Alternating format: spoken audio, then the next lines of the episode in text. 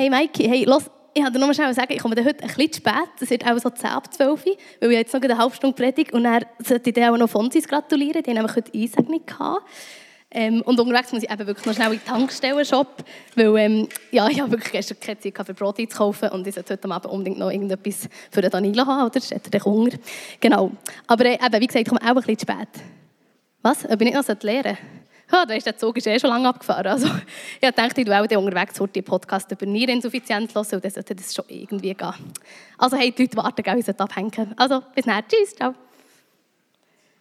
Puh, purer Stress, oder? Ich glaube, da fängt man schon fast an zu schwitzen, wenn man schon nur zuschaut.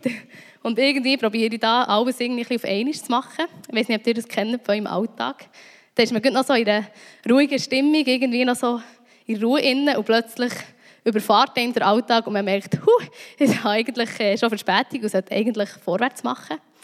Und dann probiere ich da irgendwie alles auf das Mal aufzutragen und dazu noch telefonieren, was unglaublich unhöflich ist. Aber natürlich will ich das nicht im Ernst machen. Und gleich ist das eigentlich nicht so weit weg, wie meine, wie meine Realität auch ist, wie mein Alltag auch ist. Manchmal probiere ich wirklich irgendwie alle Erwartungen zu erfüllen. Alles auf einmal zu erledigen, weil die Zeit ist knapp. Und wir Schweizer, wir wollen immer pünktlich sein, also müssen wir auch probieren, dass wir alles in dieser Zeit schaffen, was wir müssen. Und vielleicht bin ich die Einzige, was so geht, oder euch geht es auch so. Und ich möchte einfach heute mal ehrlich sein. Einfach Ehrlichkeit das ist, glaube ich, so etwas Wichtiges. Wir einfach mal unser Leben anschauen und sagen, okay, ja, es gibt Sachen in meinem Leben, die laufen eigentlich nicht so, wie ich es gerne hätte. Und ich möchte dir zum Anfang eine Frage stellen. Und zwar, wenn du sagst, Gott ist deine erste Priorität, sieht man das in deinem Terminkalender? Sieht man das in deinem Alltag?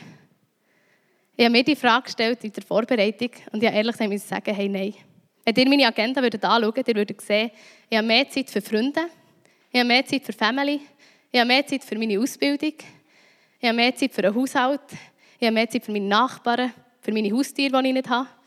Also so viele Sachen haben irgendwie Priorität und ich habe mehr Zeit für diese Sachen. Und eigentlich das, was ich immer sage, ich sage, Jesus ist meine erste Priorität. Er ist Nummer eins in meinem Leben. Aber eigentlich sieht man das nicht immer in meinem Alltag und auch nicht in meinem Terminkalender. Und wie gesagt, vielleicht bin ich die Einzige mit dieser Herausforderung. Aber ich möchte dich bitten, schaut mit mir heute her. Wir leben in einer Gesellschaft, die so schnell unterwegs ist.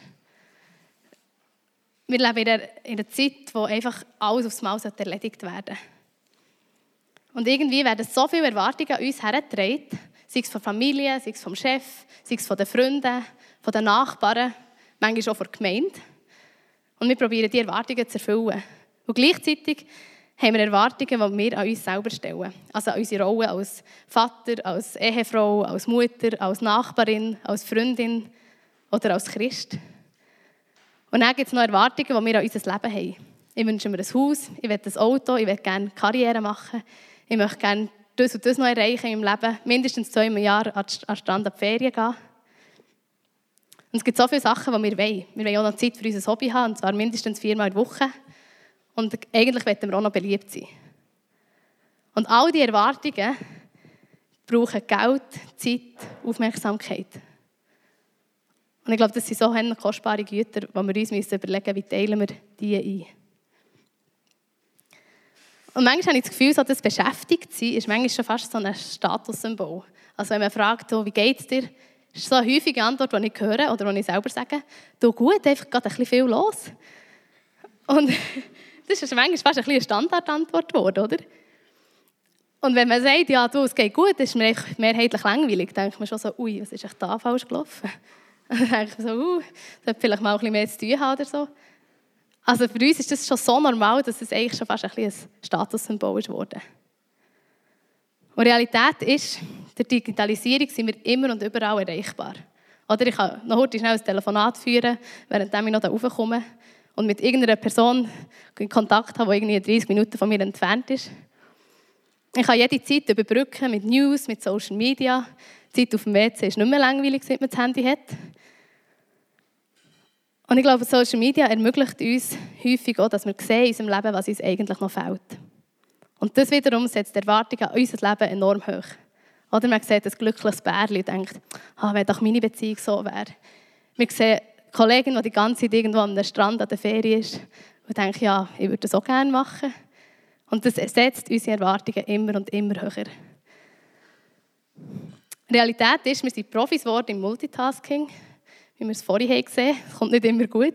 Manchmal geht da etwas um. genau, wir probieren alles irgendwie in die Zeit hineinzubekommen, also müssen wir lernen, mehrere Sachen gleichzeitig zu machen. Und das können im Fall nicht nur Frauen, sondern Männer sind dem auch gut. Und das hetzt unsere Seele. Manchmal renne ich so durch den Alltag und merke, meine Seele ist noch drei Kilometer hinter, hinter und probiert irgendwie mehr aufzuholen. Und wenn ich dann mal so Zeit mit Gott habe, oder wenn ich mal Zeit in der Stille habe, merke ich, dass mir hunderttausend Gedanken durch den Kopf gehen. Du solltest noch das denken, du solltest im Fall noch das machen. Und wie hätte ich dir das gestern gemeint, was sie das hat gesagt hat? Kennen Sie das? Oder die Gedanken, die dann kommen und kommen und du denkst, hey, eigentlich möchte ich irgendwie hier Zeit mit Gott machen. Und ich glaube, das ist einfach, weil wir so ruhelos durch unseren Alltag hetzen manchmal. Wenn wir irgendwie alle Erwartungen erfüllen wollen. Und irgendwie die Zeit mit Gott völlig vergessen. Weil das ist einfach die Zeitstreich, oder? Das sagt dir niemand, du hättest noch so oder so. Häufig sagt sie uns dann unsere Seele, wenn sie eben so gehetzt ist. Realität ist, Prioritäten bestimmen unser Leben. Und die Zeit begrenzt unser Leben. Aber Realität ist auch, dass die Prioritäten nicht alle schlecht sind, wie ich vorher gesagt habe. Also es gibt durchaus auch gute Priorität. Also Familie ist eines der wichtigsten, oder? Das soll man auf keinen Fall irgendwie streichen oder vernachlässigen. Arbeit muss sein, gehört zum Leben dazu. Hobby ist auch etwas Schönes, das darf auch Platz haben. Aber ich glaube, das Problem ist, dass häufig all die Prioritäten die erste und am liebsten die einzige Priorität in unserem Leben. Und das gibt irgendwie so ein Durcheinander in unserer Planung. Und Corrie ten Boom, das war eine niederländische Christin, die hat sehr viele Juden gerettet und ist selber dann mal ins KZ gekommen, von Ravensbrück und die hat gesagt, wenn der Feind dich nicht zum Sündigen bringt, sorgt er dafür, dass du beschäftigt bist. Vielleicht können wir da noch eine Folie weitergehen. Ich habe da meinen Drücker am Platz gelassen. Dankeschön. Genau, und ich glaube, jetzt sind wir beim Kern von unserem Problem angelangt. Das Ziel des Find ist, uns zu trennen von Gott. Hey, da gibt es jemanden, der auf keinen Fall, dass wir näher bei Gott sind. Und Sünde trennt uns von Gott, weil Gott ist so absolut heilig, bei ihm ist so, hat so nichts Schlechtes oder Böses Platz. Und darum trennt uns Sünde. Und wenn er findet, dass der Teufel uns nicht zum Sündigen bringt, dann beschäftigt, uns, beschäftigt er uns. Und ich glaube, das hat ein etwas. Wenn wir einfach so durch den Alltag durchgehen und denken, ja, ich mache die Zeit mit Gott noch, ich mache es dann noch, ich mache es dann noch. Und irgendwann ist der Tag vorbei. Und ich habe in letzter Zeit das Buch gelesen, Das Ende der Rastlosigkeit von John Mark Comer. Das ist ein amerikanischer Pastor. Und der nennt unser Beschäftigtsein pathologische Betriebsamkeit. Das ist ein höchstes Wort, heisst nichts anderes als einfach krankhaft beschäftigt sein. Und er sagt, das Problem eigentlich an dem ist, dass es schon so normal ist worden, dass wir es gar nicht mehr merken. Also unser Alltag ist einfach so. Und wir merken häufig gar nicht, dass wir eigentlich überbeschäftigt sind. Und ich glaube, dass die pathologische Betriebsamkeit uns abstumpft gegenüber dem Willen von Gott und uns taub macht für seine Stimme. Und das führt wiederum zur Distanz und zur Entfremdung. Dass wir irgendwie merken, irgendwie ist die Beziehung mit Gott irgendwie lauwarm bleiben, bleiben stehen. Danke, dass ihr das mit mir ausgehalten heute da, den Moment, wo wir einfach mal ehrlich sind und heranschauen. Und wie ich vorhin schon gesagt habe, ich glaube, es ist so wichtig, dass wir echt manchmal ehrlich sind. Und es ist auch nicht eine Schande, wenn man sagt, hey, ja, ich habe das im Fall wirklich nicht im Griff in meinem Leben. Weil ich stehe heute nicht davor als eine, die es im Griff hat. Auf keinen Fall. Ich habe wirklich das vieles überhaupt nicht im Griff im Alltag. Aber ich glaube, es ist wichtig, dass wir ehrlich sind, weil dort fängt die Veränderung an, mit dem ersten Schritt von Ehrlichkeit. Weil wir können durchs Leben gehen und sagen, hey, es ist doch alles okay, ich bin doch ein guter Christ, ich gehe am Sonntag Gottesdienst, ich lebe ein anständiges Leben. Das können wir. Und ich kann ja sagen, ja, wir sind doch ein guter Mensch, ich habe noch nie jemanden umgebracht. Aber ich glaube, wir verpassen so Hände viel, was Gott eigentlich noch für uns parat hat. Der John Mark Comer hat in seinem Buch gesagt, wir können als Christ erfolgreich sein. Also er sagt eigentlich als Pastor, aber er es geändert auf Christ. Ich kann da nicht weiter, ah, ich muss den anlassen. Wir können als Christen erfolgreich sein, jedoch als Schüler Jesus total scheitern oder voll scheitern. Und häufig sehe ich mehr erfolgreiche Christen. Oder häufig bin ich selber auch mehr erfolgreiche Christ. Wo die Leute sagen, oh, du, bist so, du bist so nah am Herr und so, gehst am Sonntag Gottesdienst, investierst in die Gemeinde.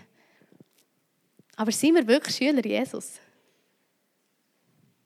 Wollen wir wirklich so werden wie Jesus? Wollen wir wirklich die Nähe haben zu Jesus?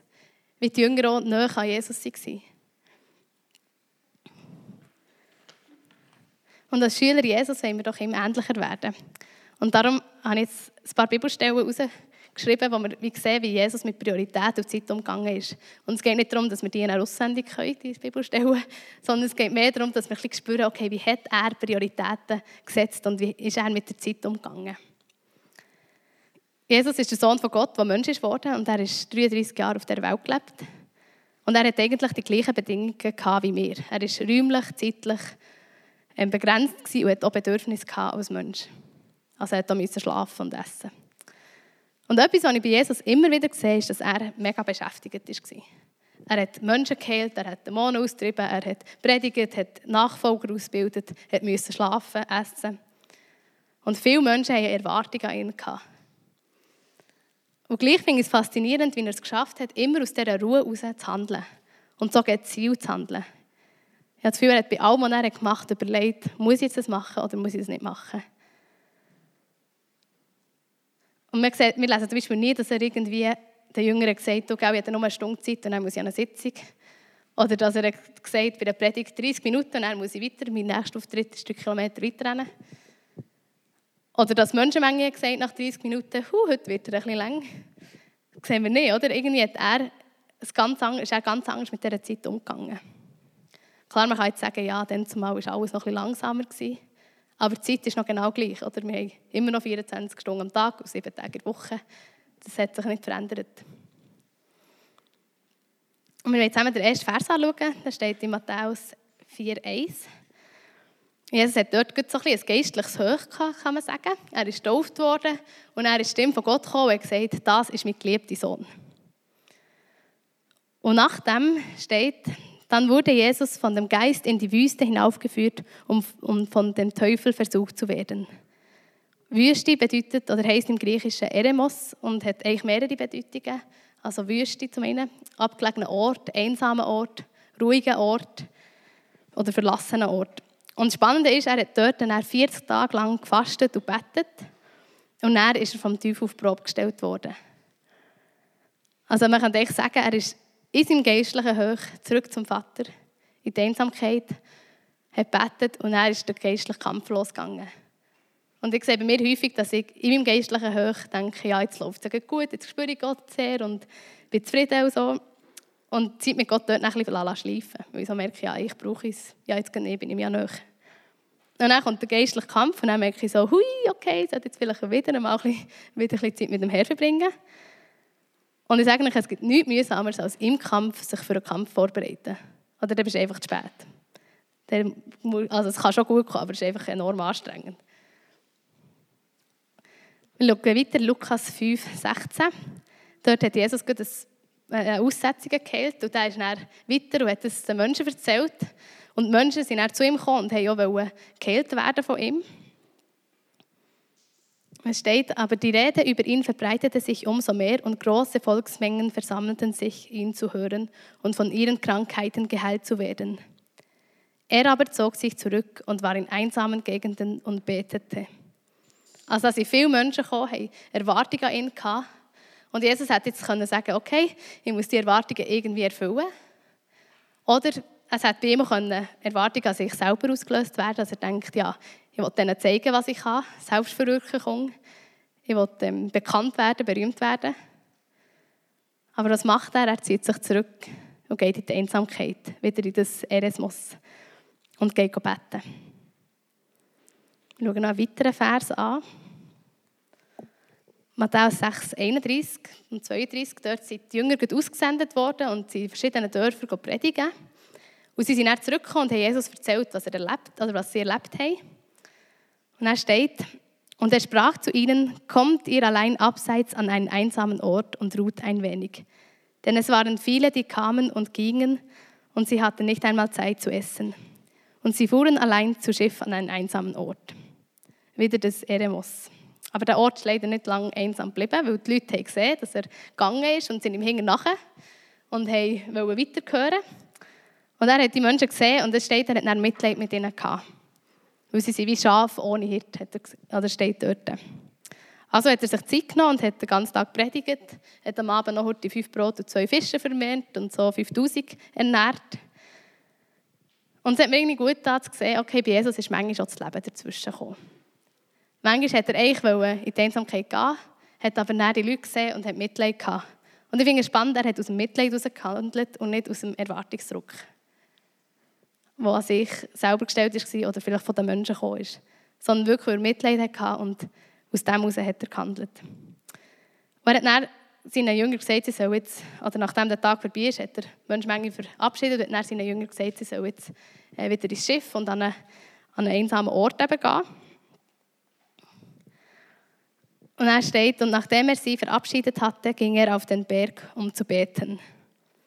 Es war ein langer Tag. Er hätte eigentlich schon vorher mal in die Einsamkeit wollen, hat sich aber dann gleich noch Zeit genommen. Und jetzt nach dem langen Tag geht er noch auf einen Berg beten. Und mein Alltag ist häufig so, dass ich einen langen Tag hatte und die Zeit mit Gott immer wieder nach Hause geschoben. Ich dachte, ja, ich mache es am Mittag, wenn ich es am Morgen geschafft habe. Dann dachte ich, okay, ich mache es am Abend. Und dann bin ich am Abend so spät oder so müde heimgekommen, dass ich dachte, ach komm, jetzt lasse ich es doch einfach. Höchstens noch eine Serie schauen oder einen Film schauen und dann ins Bett. Aber Jesus hat sich die Zeit gleich genommen, auch wenn er sie hat vielleicht früher rausgeschoben Und noch etwas unter die Langschläfer unter uns, so wie, so wie ich eine bin. Markus 1,34. Und am Morgen, als es noch sehr dunkel war, sehr dunkel, stand er auf und ging hinaus an einen einsamen Ort und betete dort. Und es folgten ihm Simon und die, welche bei ihm waren. Und als sie ihn gefunden hatten, sprachen sie zu ihm, jeder Mann sucht dich. Und er spricht zu ihnen, lasst uns in die umliegenden Orte gehen, damit ich auch dort verkündige, denn dazu bin ich gekommen. Also Jesus ist fort Simon kommt und sagt, hey, alle suchen dich. Also so ein bisschen Allah, was erlaubst du dir, so lange wegzubleiben? Und Jesus sagt nichts anderes als, Lasst uns an die anderen Orte gehen, weil dazu bin ich gekommen, für zu predigen. Also auch da, er hat sich nicht von den Erwartungen steuern oder hat nach denen gehandelt. Sondern es wirkt fast ein bisschen so, als hätte er in dieser Zeit, in er betet hat, gewusst, was er als nächstes machen muss. Und das hat er dann gemacht. Und ich habe jetzt aus diesen Versen so fünf Punkte herausgenommen, die wir in diesen Versen sehen. Und ich habe die fünf, die fünf Punkte in Frage umformuliert, die ich euch möchte stellen möchte. Und beantwortet die einfach mal für euch selber. Genau, Jesus hat die Zeit mit dem Vater allein priorisiert. Priorisierst du die Zeit mit dem Vater? Er hat sich nicht von, von den Erwartungen von anderen steuern oder von seinen eigenen Erwartungen an sein Leben Lass du dich von deinen eigenen Erwartungen oder von den Erwartungen von anderen steuern? Jesus hat nur das gemacht, wozu er berufen wurde. Meine Frage an dich, laufst du in deiner Berufung? Und Jesus hat nur das gemacht, was der Vater ihm gesagt hat, was er tun soll. Wir lesen es im Johannes 5,19. Dort steht, denn der Sohn kann nichts von sich selbst aus tun. Er tut nur, was er den Vater tun sieht. Was immer der Vater tut, das tut auch der Sohn. Und meine Frage an dich ist, hörst du die Stimme von Gott und machst du das, was er sich eigentlich von dir wünscht? Und vielleicht hast du jetzt beim einen oder anderen Punkt gemerkt, okay, da habe ich noch ein Luft gegen oben. Und das ist voll okay, weil wir sind alle irgendwo dran. Wir können noch nicht vollkommen sein. Es geht bei dieser Frage auch nicht darum, dass wir vollkommen sein müssen oder aufzuzeigen, wie unvollkommen dass wir sind. Um das geht gar nicht. Es geht mehr darum, hey, wo stehe ich und wo darf ich noch dran sein? Wo liegt noch mehr für mich drin? Für meine Beziehung mit Gott. Und das Schöne ist, Gott ist geduldig. Er ist treu und er ist gnädig. Und er verurteilt uns nicht, sondern er liebt uns. Und er wünscht sich, sich nichts Ähnliches, als dass er Beziehung mit uns hat. Weil für das sind wir geschaffen worden, Beziehung mit ihm zu haben. Und ich möchte euch drei Punkte mitgeben, für den Alltag, und ich glaube, dass die uns helfen können, unser Leben oder unseren Alltag ein bisschen mehr ordnen. Der erste Punkt ist, ordne deine Prioritäten mit Gott. Habe am Anfang gesagt, wir haben so viele Prioritäten, die die erste Priorität sein will. Und wir können nicht alles tun und haben, und das ist okay. Weil das macht uns nicht glücklich. Je mehr dass wir haben, wir werden nicht unbedingt glücklicher. Und darum schreib deine Prioritäten auf, schreib alles auf, was du irgendwie in deinem Leben machen bist und bete darüber. Und dann streich radikal, was nicht nötig ist. Oder wo Gott dir vielleicht sagt, hey, das brauchst du im Fall nicht zum glücklich sein. Manchmal hilft es so, wenn man mit jemandem das zusammen macht und man zusammen darüber schaut. Und wenn du ein Leben mit Gott führen willst, dann nimm ihn an erster Stelle. Weil ich glaube, alles andere bringt nichts. Glaube, wenn wir ihn nicht an erster Stelle haben, dann werden wir irgendwann lauwarm oder gleichgültig ihm gegenüber. Und ich möchte dich ermutigen, hey, red nicht nur davon, dass er deine erste Priorität ist, sondern leb's. Und ich glaube, es ist ein Geheimnis, denn wenn wir ihn an erster Stelle haben, dann wird auch alles andere nicht zu kurz kommen. Weil deine Familie ist ihm genauso wichtig wie dir, wenn nicht sogar noch mehr. Weil er hat Familie geschaffen, er liebt Familie. Und ich glaube, es ist so wertvoll, wenn Kinder an ihren Eltern sehen, wie sie ihre Prioritäten ordnen. Wenn sie sehen, was mein Papi oder meine Mami gewichtet sind mit Gott. Ich kann mich noch erinnern, als ich klein war, habe ich meine Mami auch auf dem Sofa gesehen, wo sie die Bibel gelesen Und ich bin, glaube ich, die sie stören dort.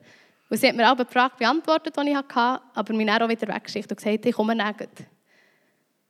Und es ist so simpel, einfach, sie ist dort, sie hat die Bibel gelesen und ich habe auch heute mal warten nebendran. Und ich glaube, es ist so mega wertvoll, wenn das Kind schon früh mit, miterleben und auch erleben, was das ausmacht am Leben von ihren Eltern, wenn sie Gott an erster Stelle haben, wie das ihr Leben verändert. Und der zweite Punkt, den ich euch mitgeben ist, Gang in die Einsamkeit. Manchmal ist Einsamkeit so ein, ein Wort, das wir nicht gerne hören. Wenn wir das Gefühl haben, dann fühlen wir uns an allein. Aber Einsamkeit ist nicht nur schlecht. Weil in Einsamkeit bist nur du und Gott. Und ich glaube, die Zeiten sind so wertvoll. Lerne ihn kennen, lerne seine Stimme kennen, sein Wesen, sein Wort. Und ich weiß, dass manchmal so Zeiten frustrierend sein können, wenn man so dort ist und denkt, ja, jetzt habe ich gar nichts gehört oder gar nichts gespürt. Und ich glaube, es wird auch häufiger so sein, vielleicht manchmal am Anfang, wenn man es lange nicht mehr gemacht hat. Aber lass dich nicht entmutigen. Weil wenn du Gottes Stimme nicht hörst, wir haben hier sein Wort. Und das ist sein Reden an dich. Das ist sein Wort an dich. Wir haben manchmal das Gefühl, wir müssen ein mega hoch Gefühl haben, wenn wir Zeit mit Gott haben gemacht haben. Aber um das geht es gar nicht.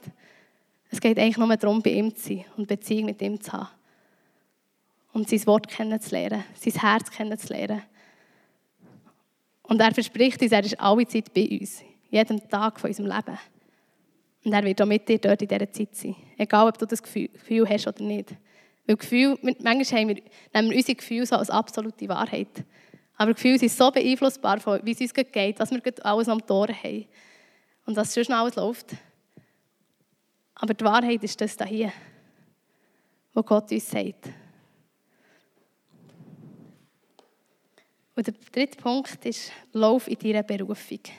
Hey, Gott hat eine Berufung für dich und dein Leben. Und du bist nicht per Zufall auf dieser Welt.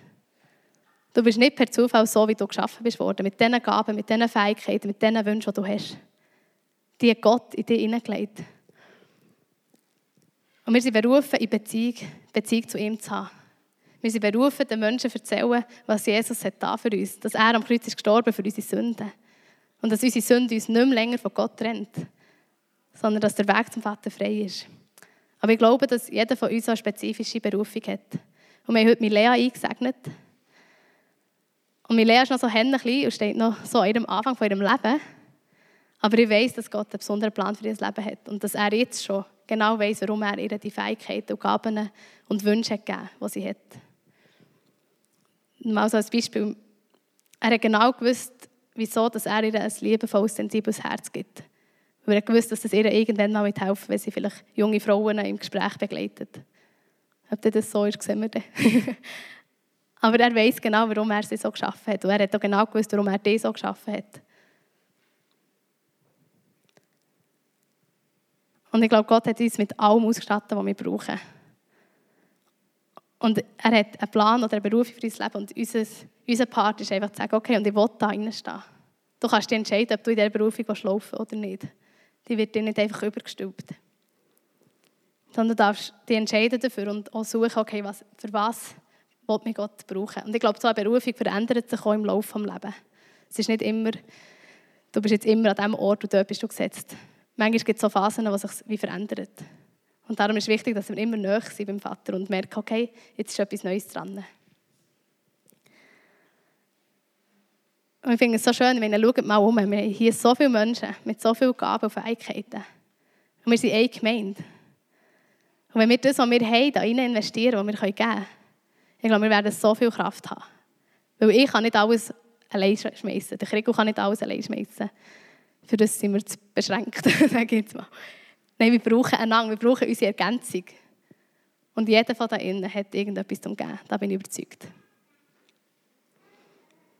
Ich glaube, dass die drei Punkte uns helfen, dass unsere Seele ein bisschen mehr zur Ruhe kommt im Alltag. Weil das Coole an diesen drei Punkten ist, sie stärken sich gegenseitig. Oder wenn wir Jesus an erster Stelle haben, dann werden wir automatisch die Zeiten bei ihm machen und ihn suchen. Und wenn wir in unserer Berufung laufen, dann wird es uns stärken, unseren Glauben stärken. Weil als ich heute die Predigt vorbereitet habe, das alles hat so zu mir geredet, und ich gemerkt habe, ja, ich will das wirklich in meinem Leben machen und ich schaffe es noch nicht immer. Und dass ich heute da vorne stehe, ist nicht, weil ich das mega gerne mache. Also, ich mache es schon gerne. Aber es, es tut mir selber ermutigen, wenn ich sehe, dass Gott mich kann brauchen kann. Weil ich würde es mir eigentlich nicht zutrauen, da vorne zu stehen. Ganz ehrlich. Aber ich merke, okay, Gott traut es mir zu, also dann mache ich es. Und ich merke, ah, okay, es geht. Und das ist nur wegen Gott.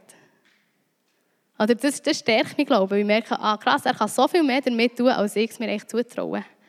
Und ich glaube, das wiederum bringt uns näher wieder zum Vater. Wenn wir merken, ah, es tut echt so gut bei ihm zu sein. Und genau das wünsche ich für uns. Dass wir die Sehnsucht nach dem Vater einfach mehr und mehr haben. Und das Feuer für ihn. Und egal in welcher Beziehung du zu ihm stehst, ob du ihn schon seit klein kennst und noch so feurig bist wie vom ersten Tag an, oder ob du ihn schon lange kennst, aber irgendwie merkst, die Beziehung ist kalt geworden, hat sich distanziert. Oder ob du ihn noch gar nicht kennst, spielt eigentlich überhaupt keine Rolle. Weil wir sind heute da und wir können uns heute neu für ihn entscheiden und für ein Leben mit ihm. Und sagen, okay, und ich nehme dich an erster Stelle und ich will dich priorisieren. Weil Gott ist der gleich gestern, heute und morgen. Und er hat sich nicht verändert. Und er sehnt sich immer noch nach dir, nach der Nähe zu dir. Weil er hat so viel Gutes für dein Leben parat und er wünscht sich eigentlich, dass du das einfach nimmst und drinstehst. Und am Schluss am Ende verpassen wir etwas, wenn wir durch unseren Alltag durchhetzen.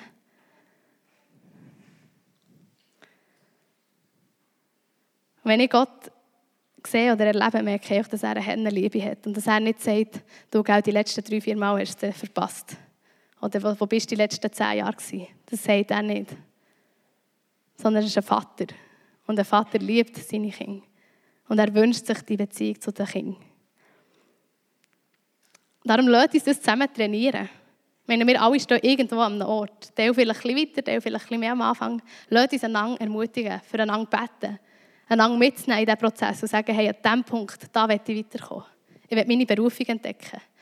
Oder ich will schaffen, dass ich Gott in meinem Alltag mitnehme. Und lasst uns einander füreinander beten, füreinander da sein.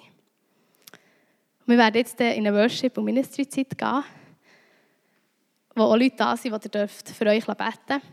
Und ich möchte noch zwei Sachen mit euch teilen, die ich in der Vorbereitung hatte.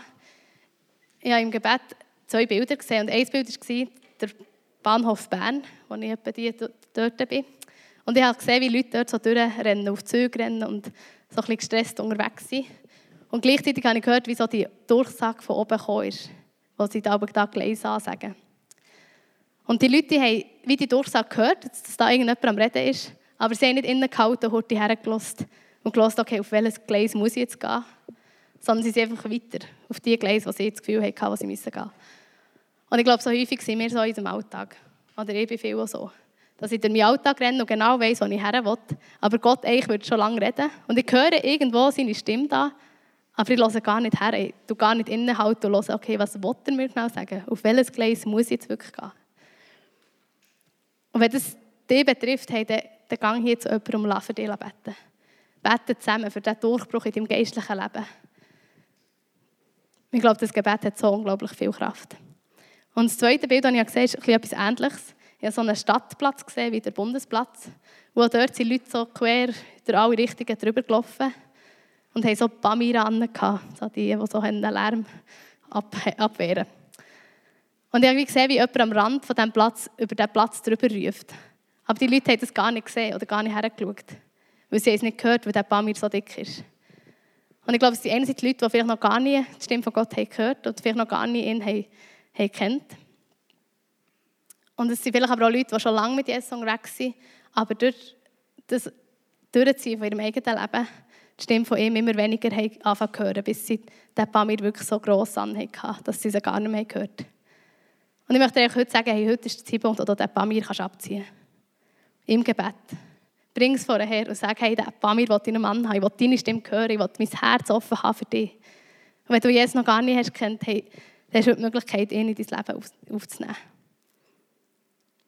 Ich glaube, für das sind wir gekommen, oder? Wir sind gekommen, für Beziehung mit Jesus zu haben. Wir sind für das geschaffen worden, Beziehung mit dem Vater zu haben. Und wir können so durch unser Leben gehen, wie wir vielleicht bis jetzt gegangen aber wir verpassen so viel. Weil Gott hat so viel Gutes für uns parat. Und ich möchte euch zum Schluss noch beten. Ah, Jesus, ich bitte dich, dass du uns hilfst, dass wir einfach die Momente in unserem Alltag nehmen mit dir. Herr, wir brauchen dich so fest. Und ich will mein Leben nicht einfach leben, für das ich es gelebt habe, dass ich am Schluss von meinem Leben sagen kann, ja, es war gut. Ich hatte Familie, ich hatte ein Haus, ich hatte ein Auto, ich konnte Ferien. Können. Nein, Herr, ich glaube, dass du mehr für unser Leben parat hast. Ich glaube, dass die Nähe zu dir uns das wahre Leben gibt und alles andere uns das eigentlich nicht das kann geben kann, was wir wollen. Weil wir alle haben die Sehnsucht irgendwie nach dir. Und wir können es probieren, viel mit anderen, aber das wird uns nicht die Fülle geben, die du uns geben willst. Herr, ich bitte dich, dass du uns da hilfst. Immer wieder rufst, dass du uns immer wieder näher zu dir ziehst dass du zu uns redest. Ja, ich sage einfach jedes Einzelne da innen, mit deiner Nähe, mit deiner Gegenwart, dass sie dich dürfen sehen, dass wir dich dürfen Vater. Amen.